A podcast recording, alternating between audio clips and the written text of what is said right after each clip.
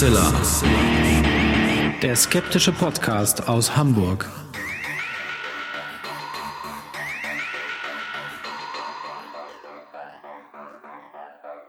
Hallo und herzlich willkommen zum 157. Mal bei Hoaxilla, dem skeptischen Podcast aus Hamburg. Wie immer bei mir die wunderbare Hoax Mistress Alexa. Hallo, alle zusammen.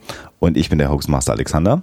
Und wir haben heute eine ganz spannende Folge mit einem spannenden Interview und äh, wollen euch gar nicht länger aufhalten, sondern mal direkt zur Sache kommen.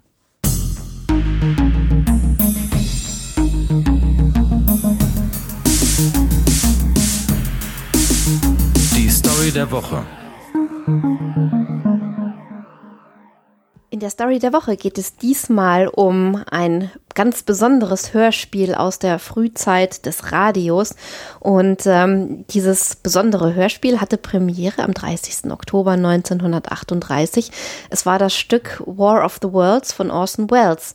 Und diejenigen, die sich schon mal irgendwie damit beschäftigt haben, wissen, dass die Geschichte, die sich darum herumrankt, von einer Massenpanik spricht, von katastrophalen Szenen, die sich dann auf den Straßen abgespielt haben, weil ganz Amerika erstens dieses Hörspiel sich angehört hat, live und getarnt als tatsächliche Nachrichtenübertragung und dann zweitens in Panik verfallen ist. Es soll Selbstmorde gegeben haben. Die Leute sollen wegen Schocks im Krankenhaus behandelt worden sein. Es soll einfach, also die ganze Nation mehr oder weniger außer Rand und Band gewesen sein. Und das ist eigentlich eine, eine ziemlich spannende Geschichte, wenn man sich mal überlegt, dass das ein, eine Radiosendung gewesen ist, die das Ganze ausgelöst haben soll. Tja, ob das dann alles so stimmt mit der Massenpanik ähm, in Bezug auf das Hörspiel, ähm, hören wir dann mal, denn das ist die Frage, ob es mhm. wirklich diese Massenpanik nämlich gab ähm, oder ob es da etwas zu hinterfragen gibt. Ähm, witzigerweise bei War of the Worlds ist der Story-Twist, den es ja auf alle Fälle gibt an der Geschichte, der, dass ein Virus am Ende die Außerirdischen äh, ja sozusagen mhm. dahin rafft, nachdem genau. nichts klappt. Und äh, ein Virus ist auch sicherlich Bestandteil unseres Themas der Woche. Und dazu kommen wir jetzt natürlich en Detail und ganz genau.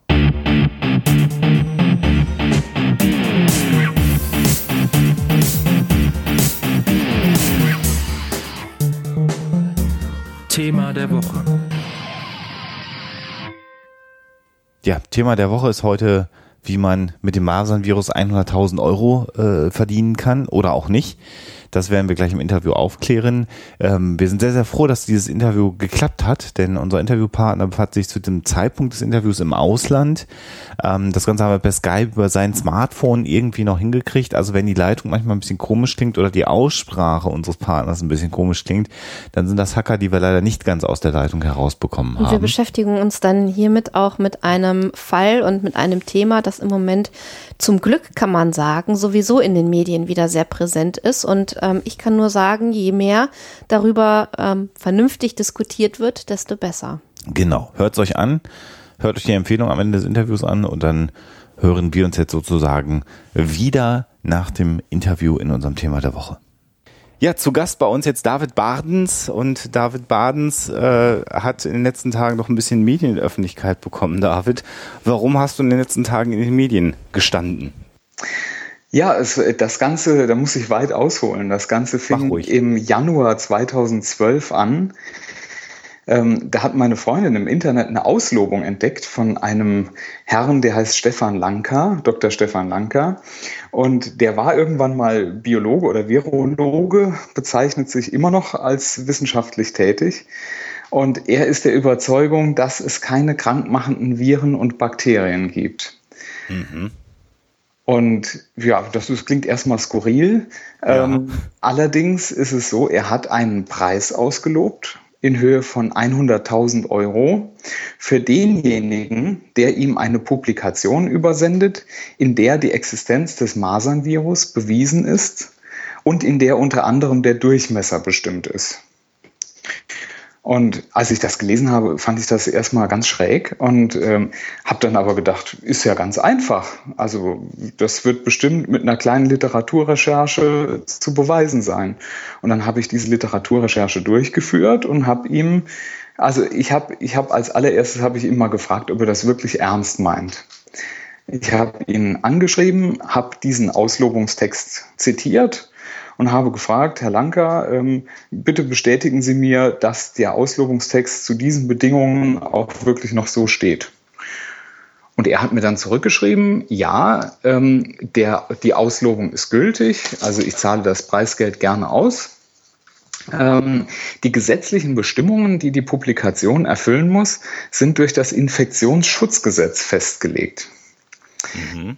Dann habe ich das Infektionsschutzgesetz durchgemustert und von A bis Z gelesen und habe keine, keinen Hinweis darauf gefunden, welche, welche Bedingungen das Ganze erfüllen muss. Ähm, dann habe ich ihm einfach mal per Einschreiben Rückschein so ein Packen Publikationen zugesendet, in denen unter anderem die Erstisolation des Masernvirus drin war eine kleine Impfbroschüre von der WHO, in der steht, wie weit die Masernmortalität und Inzidenz gesunken ist seit der Einführung der Impfung und habe ihn dann einfach gebeten, äh, mir die 100.000 Euro auf mein Konto zu überweisen und habe ihm die Kontodaten gegeben. Ja, äh, so ging das Ganze los. Ja. Vielleicht zu deiner äh, Person noch ganz kurz, David. Zum damaligen Zeitpunkt warst du Medizinstudent, du bist jetzt fertiger Arzt, ne? Genau, ich bin jetzt seit äh, Mai 2013 bin ich Arzt, richtig. Mhm. Aber damals noch Medizinstudent. Da ist man ja auch sehr eifrig in sowas. Ähm, das klingt jetzt erstmal nach einer ähm, ja ziemlich absurden Geschichte, die aber dann eigentlich äh, ganz schnell hätte vorbei sein können, oder? Also du hast den Beweis vorgelegt und er hätte jetzt eigentlich zahlen müssen, ne? Das hätte er durchaus tun sollen, glaube ich. Ich glaube, da wäre ihm ein bisschen Ärger erspart worden. Ja. Ich bin mir sicher, dass einige Leute das probiert haben. Ähm, äh, und er hat dann zurückgeschrieben, also auf den Publikationen, die ich ihm da geschickt habe, da auf den Bildern, die da drin sind, das äh, seien endogene Endo- und Exozytosepartikel, die man da auf diesen elektronenmikroskopischen Bildern sieht. Und das seien keine Masernviren. Und nirgends in diesen Publikationen seien, seien die Masern wirklich isoliert und charakterisiert worden, obwohl ich ihm sogar äh, Ausschnitte aus der äh, RNA äh, ja. geschickt habe. Also das Masernvirus ist hervorragend bis auf die letzte Base entschlüsselt und äh, das sind auch einzelne Proteine genau charakterisiert. Aber er hat geschrieben, äh, dass dieses Preisgeld nicht ausgezahlt werden kann, ähm, weil da keine Masernviren zu sehen sind. Und ich meine, das kann man ja leicht behaupten, dann, wenn man nur ein Partout nicht zahlen will, oder? Die Begriffe, die du gerade benutzt hast, kannst du die für Laien noch mal ganz kurz beschreiben? Also was hat Herr Lanker jetzt gesagt, was du ihm gezeigt hast für einen Laien, der sich damit nicht auskennt? Ja, ich habe, also zunächst mal habe ich ihm Publikationen zugeschickt, wo man äh, quasi das, das Virus aus Erkrankten isoliert hat. Mhm. Also das heißt, man hat Kinder, die an Masern erkrankt waren, denen hat man so einen Rachenabstrich gemacht und hat dann eine Zellkultur mit diesem Rachenabstrich infiziert und konnte dann in der Zellkultur diesen, ja, diesen zytopathischen Effekt, nennen wir das, ähm, das konnte man im Untermikroskop sehen, dass da also irgendwas ist, was diese Zellkultur verändert. Mhm. Dann habe ich ihm eine, eine, weitere Publikation zugeschickt, wo man dann äh, das Ganze auf Affen übertragen hat und dann aus den Affen das Ganze wieder isoliert hat und dann wiederum diesen zytopathischen Effekt äh, feststellen konnte. Also das heißt, ich habe nachgewie nachgewiesen, beziehungsweise die, die die Publikationen geschrieben haben, haben nachgewiesen, dass man dieses Virus aus Erkrankten isolieren kann, das auf eine Zellkultur überträgt, diese reagiert und dann kann man es wiederum auf den Affen übertragen. Ähm, das sind so die ganz grundlegenden äh, Forschungen, die jetzt noch nicht so arg ins Detail gehen. Dann habe ich ihm aber auch Publikationen zugestellt, in denen das Virus äh, quasi bis auf das letzte kleine Protein und sogar bis auf einzelne Moleküle der RNA untersucht wurde und äh, wo zum Beispiel das Genom entschlüsselt wurde. Und all diese Publikationen, habe ich ihm geschrieben, sind dann in der Zusammenschau der Beweis dafür, dass es das Masernvirus gibt. Und das bestreitet er. Mhm. Er, du hast gerade zwei Begriffe benutzt, äh, die er in seiner Antwort verwendet hat. Das Seien, ähm, ich kriege es jetzt schon wieder nicht mal auf der Kette, weil ich natürlich kein Mediziner und kein Biologe bin, der sich in, in Mikrobiologie auskennt. Aber kannst du da kurz was zu sagen zu dem Vorwurf? Das ist kein Virus, was Sie mir gezeigt haben, Herr Baden, sondern das sind ja. endogene. Genau. Also er schreibt hier, Sie schreiben, dass die Existenz des Masernvirus bestens wissenschaftlich belegt ist und legen Publikationen vor, in denen nur zelleigene Bestandteile und Strukturen dargestellt werden, die nicht isoliert und biochemisch charakterisiert wurden. Jeder Biologe erkennt sofort, dass es sich bei den Strukturen um endogene, also zelleigene Partikel handelt, mit ah. der die Zelle den inter- und intrazellulären Transport, Substanzaufnahme und Abgabe der Exo- und Endozytose erledigt. Also das heißt, er behauptet, das sind keine Viren, sondern das sind Partikel, die, die die Zelle quasi zur Kommunikation mit anderen Zellen, zur Ausscheidung und ähnliches benutzt. Die könnte man aber auch eigentlich sichtbar machen und würde dann wahrscheinlich sehen, dass diese Partikel, die es ja gibt, natürlich tauschen Zellen sich untereinander aus, sich dann doch aber im Wesentlichen vom Masernvirus unterscheiden, oder?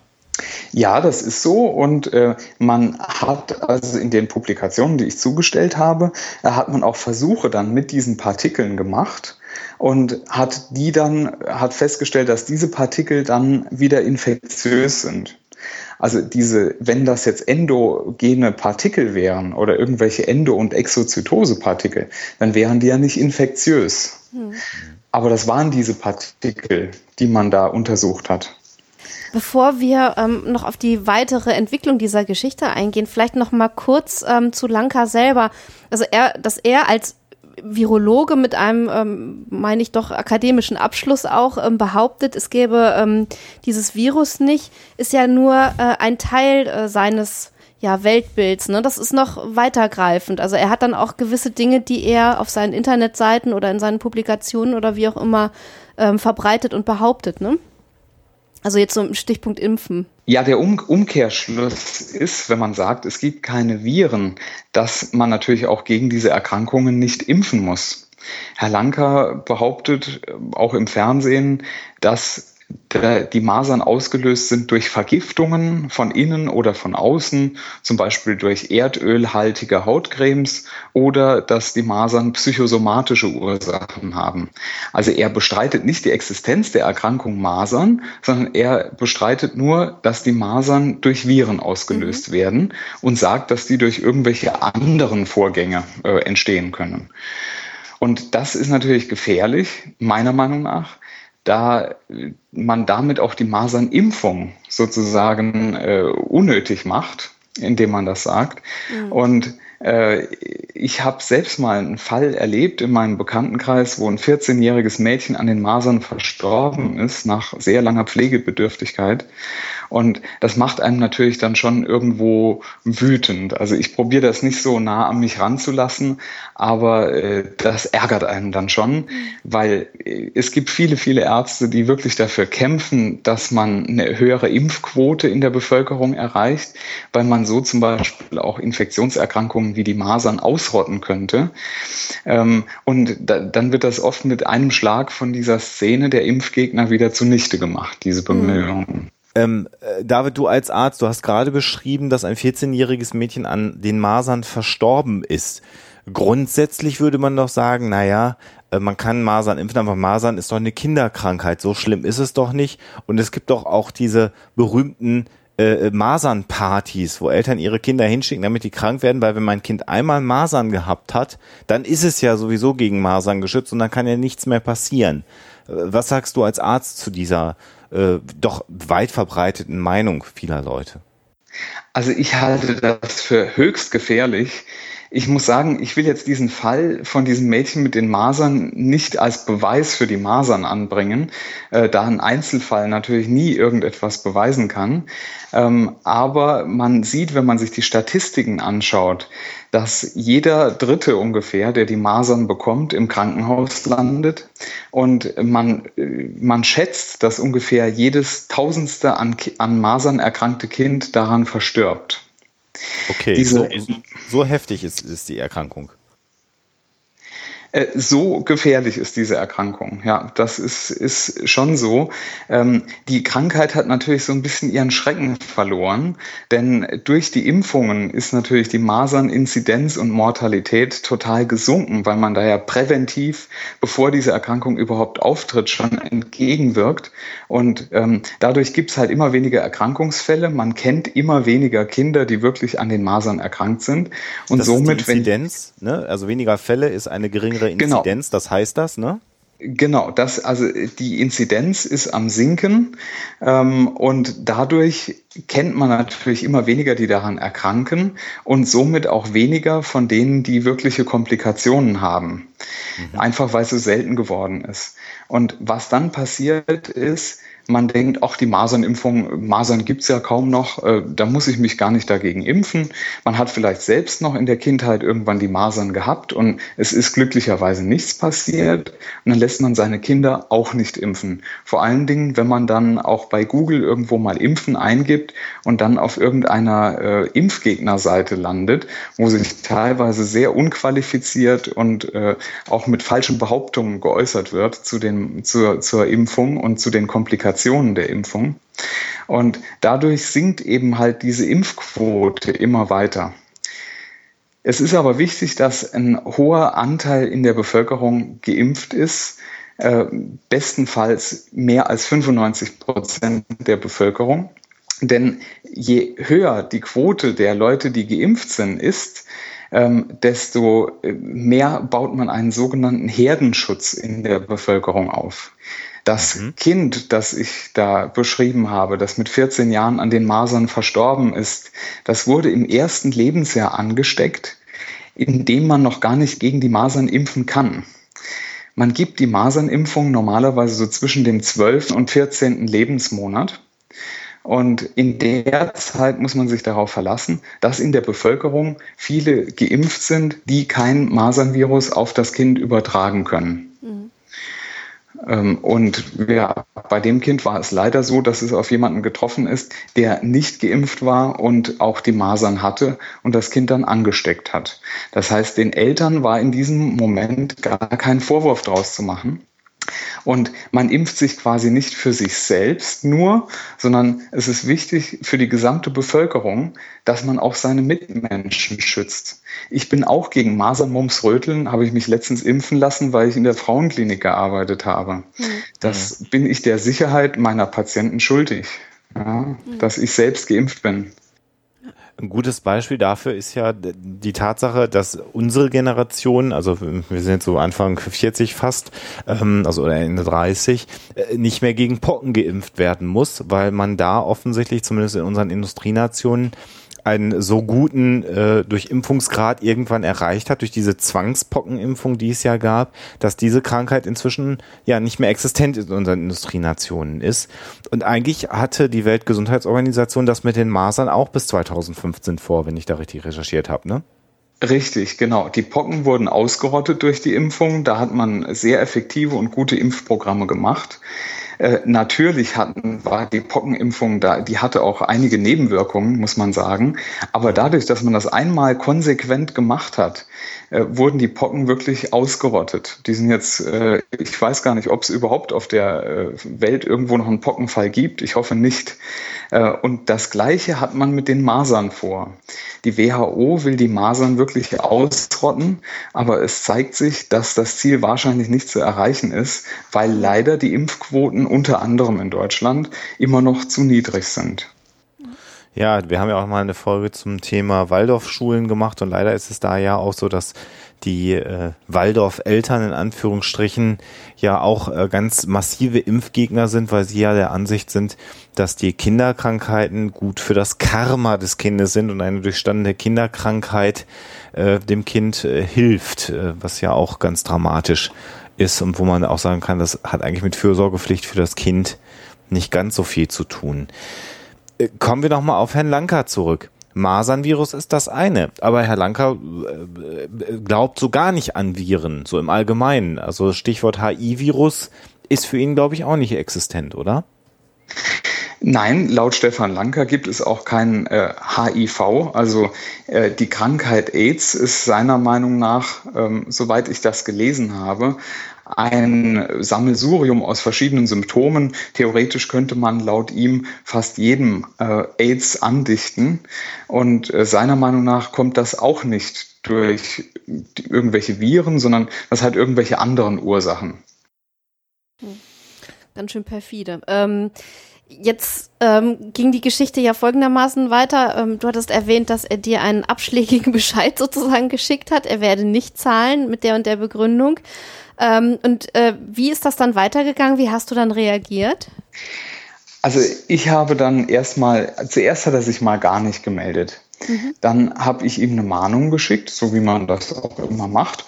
Äh, und daraufhin hat er dann geschrieben, dass er sich im, im Ausland aufhielt und nicht so äh, schnell reagieren konnte und hat dann eben genau das geschrieben, was ich eben vorgetragen hatte, dass das, äh, dass das alles, was ich ihm zugeschickt habe, habe kein Beweis dafür ist, dass es die Masern gibt.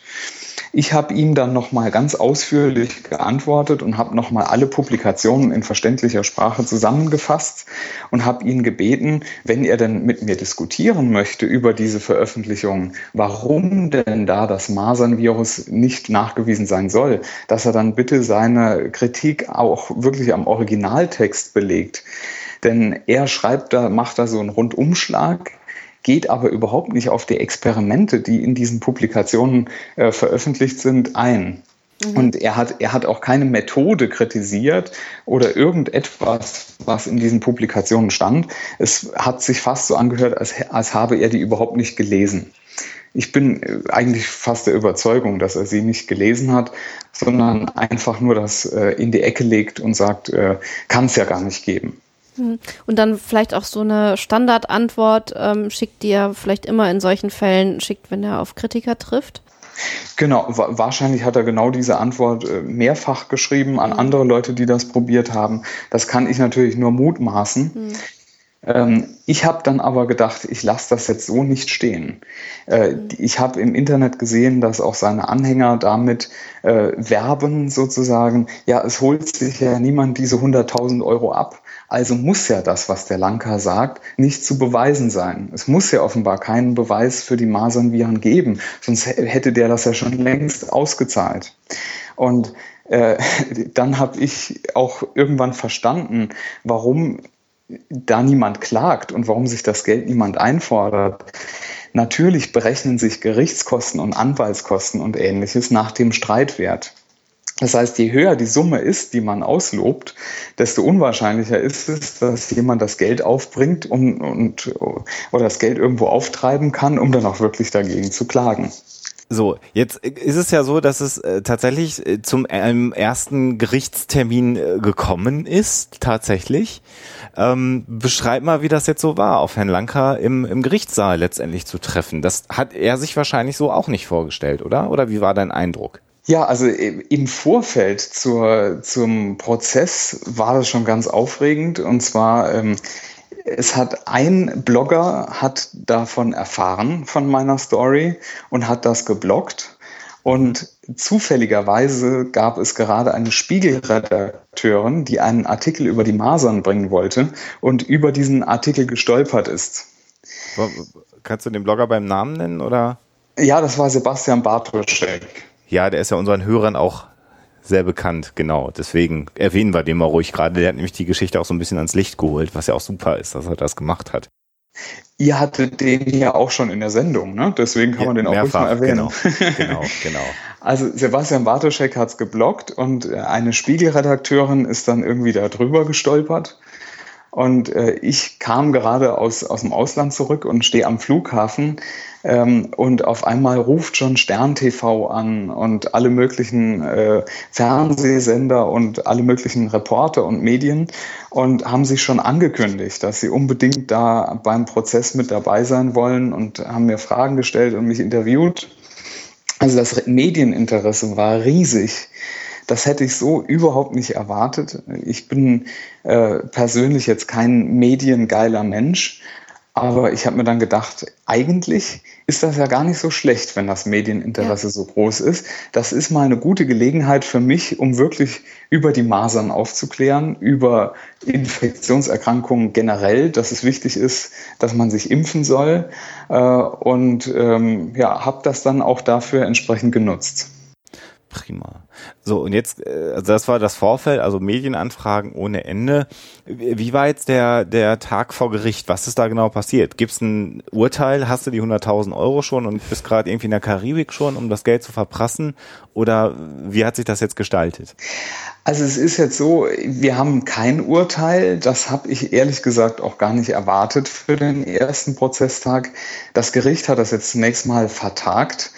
Ähm, ich rechne damit, dass ein Sachverständigengutachten gefordert, äh, angefordert wird, sodass also ähm, äh, ja, also ein Sachverständiger darüber urteilen kann, ob in den Publikationen, die ich übersendet habe, auch wirklich die Existenz des Masernvirus bewiesen ist und dessen Durchmesser bestimmt ist weil die Richter sind natürlich Juristen, die sind äh, fachfremd, Jetzt könnte man natürlich sagen, als, als klar denkender Mensch und nach allem, was man bisher so im Biologieunterricht und so gelernt hat, äh, könnte man vielleicht sagen, ja, die Masern gibt es, da beschäftigen wir nicht extra noch einen Gutachter.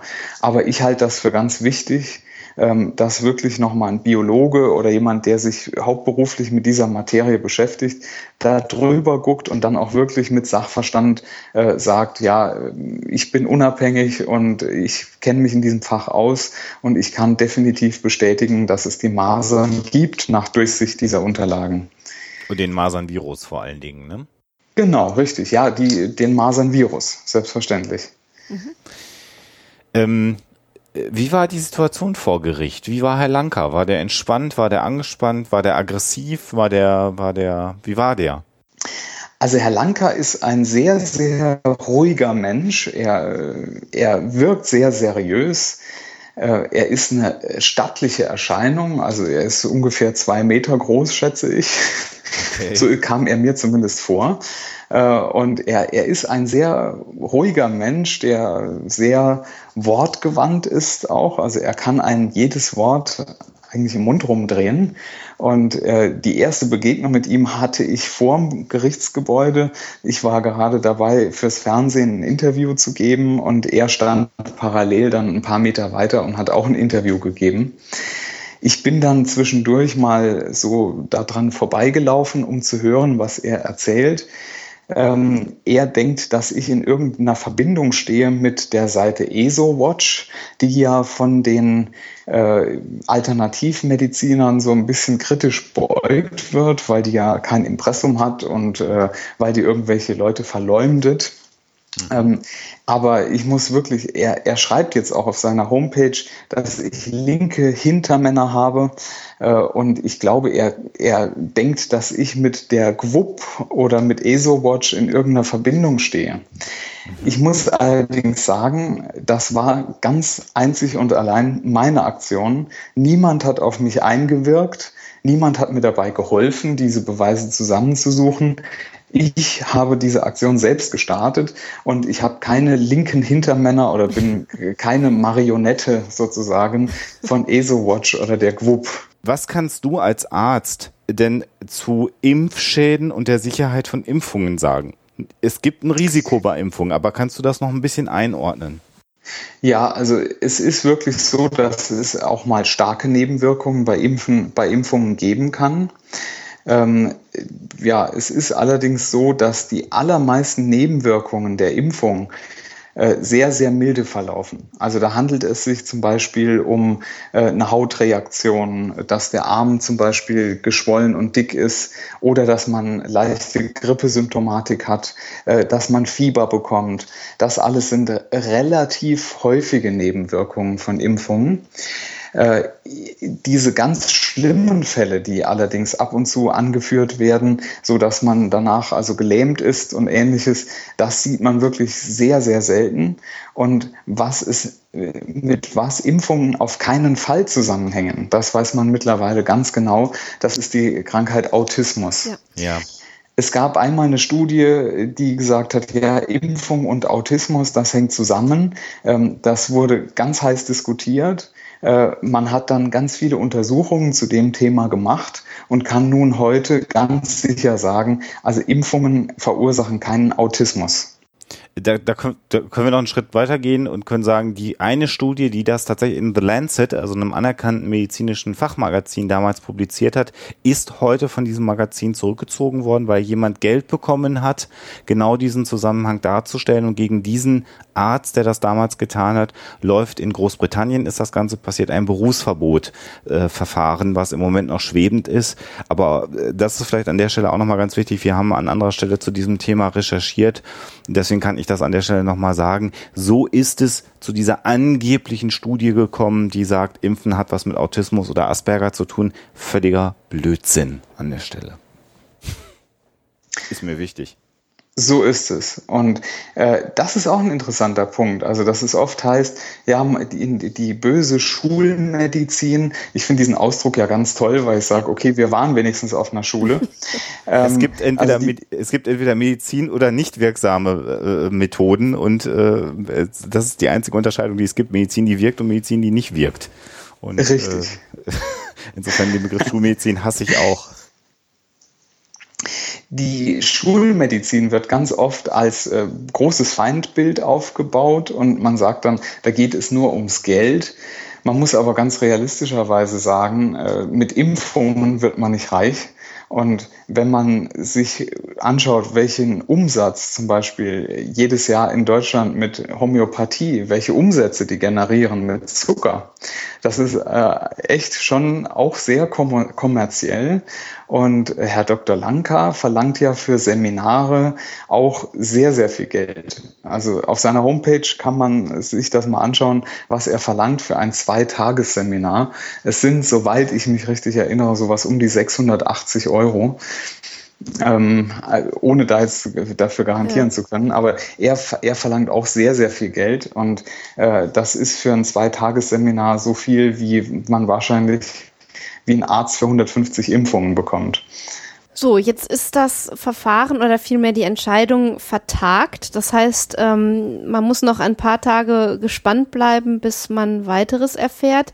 Ähm, was ist so dein, dein Eindruck? Wie fühlst du dich gerade? Ähm, hast du noch Kraft und Lust aufs äh, Durchkämpfen oder ähm, hast du jetzt doch eher das Gefühl, dass einen das auch ganz schön mürbe machen kann, so ein Verfahren? Also ich will jetzt dem Gericht nicht vorgreifen. Ich will auch nicht sagen, dass ich dazu 1000 Prozent siegessicher bin.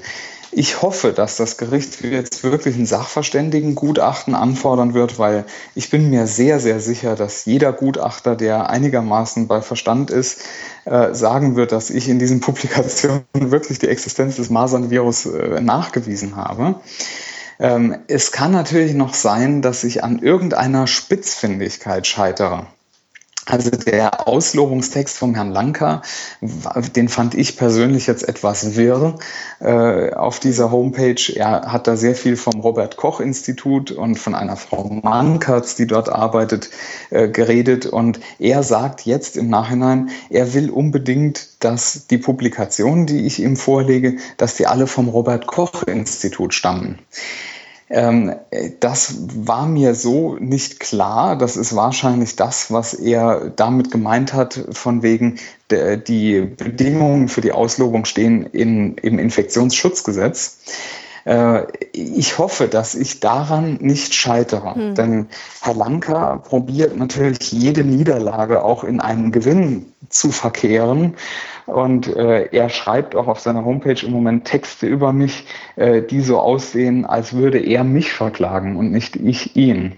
Hm. Ähm, insgesamt muss man aber sagen, dass auch wenn dieser Prozess jetzt abgeschmettert wird, meine Klage, und ich die 100.000 Euro äh, nicht erhalte, dass es doch so ist, dass die, die Presse das Thema sehr, sehr kritisch beleuchtet hat Und dass ich, ich bin mir sehr sicher, dass äh, das Thema Impfen und Masern jetzt wieder so ein bisschen ähm, Aufschwung erfahren hat und dass sich viele Leute darüber jetzt nochmal Gedanken machen. Und vielleicht auch ein paar Leute, die irgendwann auf den Herrn Lanka stoßen und sich fragen, wie ist der Mann einzuordnen? Äh, vielleicht könnt ihr über den ein oder anderen Presseartikel, die es jetzt gab, sich ein besseres Bild von ihm machen zwei Dinge noch. Ich habe gerade nachrecherchiert, während wir hier sprechen. Ein sechstägiger Kongress bei Herrn Lanker kostet 700 Euro. Äh, das äh, kann man einfach mal so stehen lassen. Kannst du, kannst du auch kurz sagen, was der da so macht? Äh, das Ganze nennt sich Schulungskongress Humanbiologie und Psychologie. Was ich ganz spannend finde, das kann man einsehen. Wir werden auch die Seite von Herrn Lanker verlinken. Damit habe ich gar kein Problem. Ist, dass bei der Anmeldung steht hier und ich zitiere, für die Anmeldung bitte Bewerbung mit kurzer Angabe Angabe der Motivation und Wissensstand. Äh, was ich auch ganz spannend finde an der Stelle, dass man also schon mal erwähnen muss, ob man offensichtlich Gesinnungsgenosse ist oder nicht. Ähm, äh, lass ich mal so stehen. Vielleicht dient das auch einem anderen Zweck. Ähm, die Frage, die sich natürlich jetzt aufdrängt, David, die müssen wir dir auch noch stellen. Ähm, was hast du denn vor mit den 100.000 Euro? Porsche kaufen oder äh, wenn du die jetzt bekommst, äh, persönlicher Gewinn? Ich meine, das ist ja eine Menge Holz, über die wir hier reden. Ja, es ist schon viel Geld und ich bin mal gespannt, in dem Fall, dass ich gewinne, ob ich überhaupt irgendetwas von diesen 100.000 Euro zu sehen bekomme. Also ja. 100.000 Euro ausloben und 100.000 Euro ähm, haben und die bezahlen können, sind natürlich zwei verschiedene Paar Schuhe. Äh, ich lasse mich da jetzt einfach mal überraschen. Ich nehme an, dass keine 100.000 Euro auf einmal kommen, sondern dass das so ein bisschen ähm, ja, Stückchen für Stückchen kommen wird. Und ich werde das alles auf ein Konto überweisen und werde das sammeln, damit sich da auch entsprechende Zinsen ähm, ja, ansammeln und werde das dann entsprechend auch weiterleiten an Impfprojekte in Entwicklungsländern, weil ich diese Idee so total charmant finde, ähm, Geld aus der Tasche der Impfgegner sozusagen direkt ähm, an Impfprojekte zu spenden. Wunderbar. Ja. Weil bei uns fehlt es nicht am Geld, bei uns fehlt es an der Aufklärung und in den Entwicklungsländern ist es genau umgekehrt. Die hätten, die würden vielleicht gerne geimpft werden und dort fehlt das Geld. Und ähm, deswegen möchte ich also eine große Spende ähm, den Impfprojekten äh, zur Verfügung stellen. Das heißt, du willst nicht reich werden an dem Projekt, sondern äh, auch da ist wirklich dein Ansinnen nochmal, das Impfen zu fördern, vor allen Dingen da auch Impfen in Entwicklungsländern sehr, sehr lobenswert.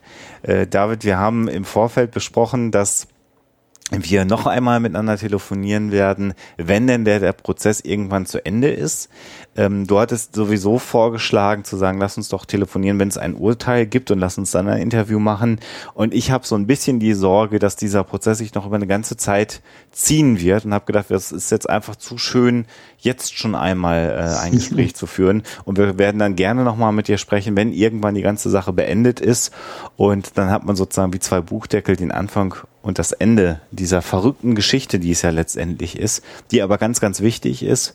Und wir können nur sagen hier aus Hamburg, wir drücken dir auf alle Fälle die Daumen für diesen Prozess und hoffen, dass das Medienecho weiter groß bleibt und dass es vielleicht den einen oder anderen gibt, der nochmal über das Thema Impfen nachdenkt. Und diese Episode kann man vielleicht auch mal Leuten vorspielen. Das nochmal an Aufforderung an unsere Hörer. Das ist ja immer Preaching to the Choir. Die meisten Hörer, die wir haben, sagen, natürlich gehe ich impfen, natürlich bin ich Anhänger der evidenzbasierten Medizin, aber vielleicht kann das auch wieder mal eine Episode sein, die man Leuten vorspielt, die sagen, nö, wieso soll ich gegen Masern impfen, so schlimm ist das doch nicht. Und dann haben wir ja gemeinsam vielleicht wieder einen Beitrag zur Aufklärung an der Stelle geleistet. Gibt es noch einen Schlusssatz, den du gerne loswerden möchtest, David? Ja, wenn irgendjemand zuhören sollte, der wirklich überlegt, soll er seine Kinder impfen lassen oder nicht, denen würde ich zuerst mal raten, geht nicht zu Google, lest euch nicht tausend Foren durch, in denen Leute schreiben, die schlechte Erfahrungen gemacht haben oder aus dritter Hand irgendetwas wissen. Geht zu eurem Arzt, lasst euch dort wirklich aufklären, lasst euch auch über die Nebenwirkungen aufklären und entscheidet dann mit klarem Sachverstand und äh, schützt eure Kinder auf jeden Fall und zwar mit einer Impfung, bevor so eine Erkrankung überhaupt entsteht. Weil wenn man mal die Masern hat oder eine solche Infektionserkrankung, ist es unglaublich schwer, ähm, die zu behandeln und es ist besser, wenn man vorbeugt, als dass man dann danach probiert, irgendwo ähm, die, nur die Symptome zu bekämpfen macht was ursächlich gegen diese Erkrankungen und helft, dass solche Erkrankungen auch ausgerottet werden können. Äh, lasst euch unbedingt impfen. Wunderbar, Wunderbar, David. Vielen Dank. Bis demnächst. Wir hören wieder, wenn der Prozess vorbei ist. Und bis dahin dir alles Gute und wir drücken die Daumen auf alle Fälle. Ja, ich bedanke mich bei euch. Alles klar. Tschüss. Tschüss. Ja, ein spannender Fall. Und wir werden dranbleiben an der Sache. David hat uns zugesichert, natürlich weiter äh, mit uns in Kontakt zu stehen, sodass wir immer mal wieder über diesen Fall berichten können. Aber schon diese Folge sollte sicherlich, wie ich es auch schon im Interview gesagt habe, äh, eine, ja, ich benutze das Wort eigentlich nicht so gerne, wenn ich selber das mache, aber eine Referenzfolge sein, wenn es um das Thema Impfen oder Virologie geht und die kann man sicherlich vielen Leuten weiterempfehlen, die Fragen zu diesem Thema haben. Die sollen sich das mal anhören. Ich bin sehr, sehr froh, dass wir ähm, dann so einen guten Anlass gefunden haben, um äh, bei Hoaxilla mal dieses Thema anzugehen. Ähm, das liegt mir wirklich sehr am Herzen, ähm, auch nochmal zu betonen, dass es, ähm, dass das Impfen nun mal eine wichtige Geschichte ist. Und diejenigen unter euch, die sich vielleicht bis dato sogar noch unsicher gewesen sind, haben jetzt die Möglichkeit, wirklich äh, zu belegen, warum und wieso Impfungen sinnvoll, wichtig und richtig sind. Ja. Und jetzt klären wir mal auf, ob es eine Massenpanik. Ja, Massenpanik gab. nach dem Krieg der Welten und dem Angriff der Marsianer. Genau. Die Auflösung.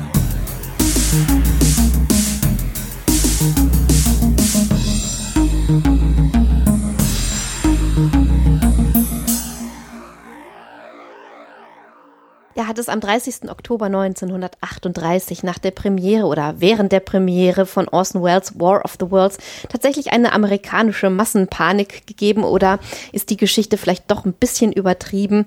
Ja, das ist sie tatsächlich. Ähm, neuere Forschungen zeigen das ähm, und ein intensives Quellenstudium zeigt das ebenfalls. Und ähm, das ist ganz interessant, obwohl es sogar noch relativ neue Dokumentationen gibt, die genau von dieser Panik und den beschriebenen Zuständen sprechen, ist es doch inzwischen relativ gesichert, dass die Lage der Nation durchaus normal war, als dieses Hörspiel über den Äther ging. Ähm, man muss dazu ein paar Dinge wissen, die aber auch wirklich höchst interessant sind. Das Radio war äh, in den 30er Jahren ein sehr neues Medium und kämpfte gerade so ein bisschen mit den Zeitungen um ja, so die äh, Top of the List, was ähm, Nachrichten anging. Und äh, die Zeitungen haben dem Radio vorgeworfen, es würde mit Nachrichten nicht ähm, pfleglich umgehen und es sei durchaus gefährlich, sich auf etwas zu verlassen, was in einem so neuen Medium äh, verbreitet würde. Das finde ich eigentlich auch ein ganz spannender Bogen. Kennen wir heute vom Internet. Kennen wir heute auch. Also ist neu, ist suspekt, so nach dem Motto. Und die Zeitungen haben dann tatsächlich angefangen, von diesen panikartigen Zuständen zu sprechen und zu schreiben. Und äh, das Ganze hat sich dann relativ schnell verselbstständigt. Man hat eine Umfrage gemacht. Man hat ähm, an dem Abend 5000 Radiozuhörer befragt oder zu, also zumindest ähm, ja Medienteilnehmer, was sie denn gerade im Radio hören und ob sie überhaupt irgendwas hören. Und lustigerweise haben nur zwei Prozent der Amerikaner angegeben, dass sie dieses Stück hören würden. Also war schon mal der Prozentsatz der Hörer lange nicht so groß wie äh, man, wie das in den Medien immer so kolportiert wurde. Naja, und dann hat man halt äh, später rausgefunden äh, durch ähm, Geschichten, die von Lesern dann an die Zeitungen gesandt wurden äh, und die sich draußen auf den Straßen befanden an dem Abend, dass die Zustände wohl ziemlich normal waren. Also ähm, mit Riesenmassenpanik äh, war da nichts. Es hat wohl eine Hörerin gegeben, die ziemlich Angst gekriegt hat und die dann den Sender verklagen wollte. Ähm, die Klage ist aber ziemlich schnell abgeschmettert. Was passiert ist, ist, dass man sich dann hinterher geeinigt hat darauf, solche gefakten Nachrichten nicht mehr in Hörspielen zu verwenden. Also das wollte man dann halt doch nicht mehr machen, aber es hat jetzt nicht irgendwie Konsequenzen für Orson Welles gehabt, weil er in Amerika eine Massenpanik ausgelöst hat. Alles andere sicherlich Legendenbildung ja. um Orson Welles herum, der ja sicherlich passt ja auch gut, macht ja auch genialer Spaß. Typ genau. war. Mhm. Ähm, aber gut, dann war es offensichtlich nicht, nicht ganz, ganz so schlimm. So schlimm. Nee. Die Folge, die ihr heute hört, ist äh, das erste Mal auf einem neuen Rechner produziert worden. Und da müssen wir ganz kurz mal äh, nochmal zutiefst Danke sagen. Und zwar zutiefst Danke sagen an Sebastian Simon. Äh, Sebastian Simon kennt der ein oder andere vielleicht vom Wertungsfrei-Podcast. Da war ich zu Gast, da war auch schon mal der Sebastian Bartoschek zu Gast in der Sendung. Und als deutlich war, dass unser Produktionsrechner kurz davor ist, ähm, ja sozusagen seinen Geist aufzugeben. Da hat der Sebastian gesagt, ich habe noch einen Rechner rumstehen, den überlasse ich euch äh, und hat kurz einen Pappkarton äh, also sich angeschafft, den Rechner eingepackt und uns einfach einen Rechner zukommen lassen, der nominell viermal so leistungsstark war ja. oder ist wie unser alter Produktionsrechner. Und dafür nochmal vielen, vielen Dank. Vielen Dank. Ja. Das ist eine so großartige Geste. Ähm, da sind wir also zutiefst glücklich und berührt drüber von. Das heißt auch, dass die nächsten Jahre Huxilla jetzt nicht wegen Rechnerproblemen mehr ausfallen muss, denn das war ja in der Vergangenheit manchmal so, dass der alte Rechner einfach nicht mehr wollte. Der hätte auch nicht mehr lange das getan, was er tun soll. Zum äh, letzten Abschluss der Folge, zum letzten Abschluss der Folge ist auch wieder ein Blödsinn. zum, Schluss. Jetzt, zum Schluss der Folge. Dankeschön, meine germanistin Frau. äh, weise ich noch darauf hin, dass ab morgen, also ab Ostermontag, äh, auf unserer Homepage die Anmeldungen freigeschaltet sein werden für das Hörertreffen äh, in München am 30. Mai. Und die Lesung am 31. Mai in München inklusive Anschrift. Da wird nämlich der Sebastian Bartschek und wir und Sven Rudloff aus unseren diversen Büchern nochmal lesen. Habt ihr dann also neben dem Hörertreffen auch nochmal die Gelegenheit, auf uns zu treffen, auf Jens Bollm zu treffen, unseren Verleger, der dort mal wieder äh, aus, muss man wissen, äh, ja, dabei uns begleiten wird als Dr. Axel Stoll. Da werden wir sicherlich eine Passage daraus lesen. Und ähm, da könnt ihr euch zu anmelden. Es werden zwei Einträge sein auf unserer Seite, für jeweils jede Veranstaltung einen Eintrag. Und wir hoffen, dass wir euch dann auf alle Fälle in München bei der einen oder anderen Gelegenheit oder bei beiden Gelegenheiten, je nachdem wie verrückt ihr seid, äh, euch treffen.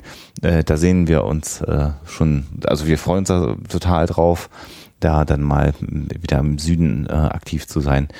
Und bis dahin und bis zur nächsten Folge und überhaupt bis äh, zum nächsten Mal, wenn es wieder spannende Themen gibt, auch mit David Badens. Euch alles Gute und natürlich immer schön skeptisch bleiben. Tschüss.